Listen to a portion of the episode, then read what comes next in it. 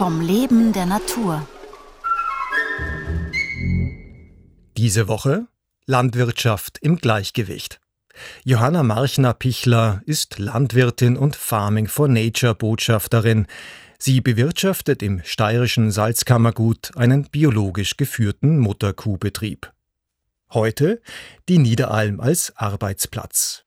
Wir befinden uns im Hinterberger Tal an den Ausläufern von steirischen Salzkammergut, äh, in der Umgebung vom Reithattelkogel, auf einer Niederalm, die etwas höher liegt als äh, die Gemeinde Mitterndorf.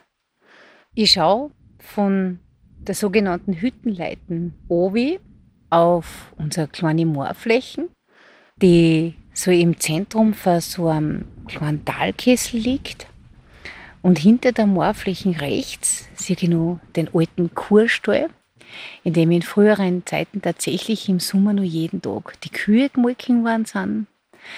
Eine kleine Wiesen rund um Dumm, um diesen Stall mit verschiedenen Pflanzenbeständen.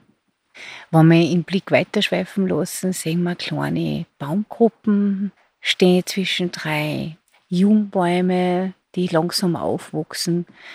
Und dann langsam erhebt sie Leiten auf, auf die höher gelegenen Wiesen ähm, wenn wir von einer Niederalm sprechen, können wir uns vorstellen, dass das ein Gebiet ist, was von der Höhenlage und auch von der Bepflanzung äh, vom Waldbewuchs in einer Zwischenstufe zwischen den Wiesen und den Hochalmen ist. Also das heißt, wir haben kein hochalpines Gebiet.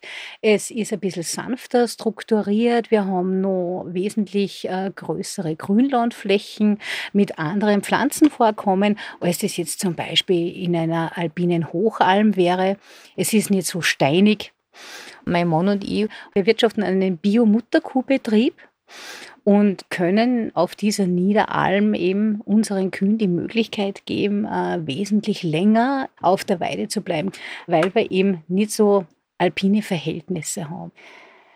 Wir haben uns dafür entschieden, das Gebiet dieser Niederalm, das ja, ja beinahe 10 Hektar umfasst, so abwechslungsreich wie möglich in seiner Struktur zu erhalten.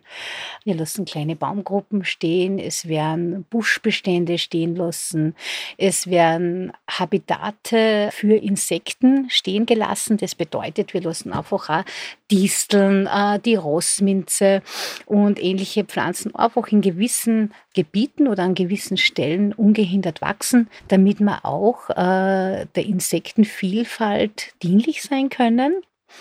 Diese Niederalm da herinnen ist mein Hauptarbeitsplatz tatsächlich von Anfang Juni bis Ende September und vielleicht sogar die ersten beiden Oktoberwochen noch, bis unsere Rinder auch wieder in den Stall heimkehren.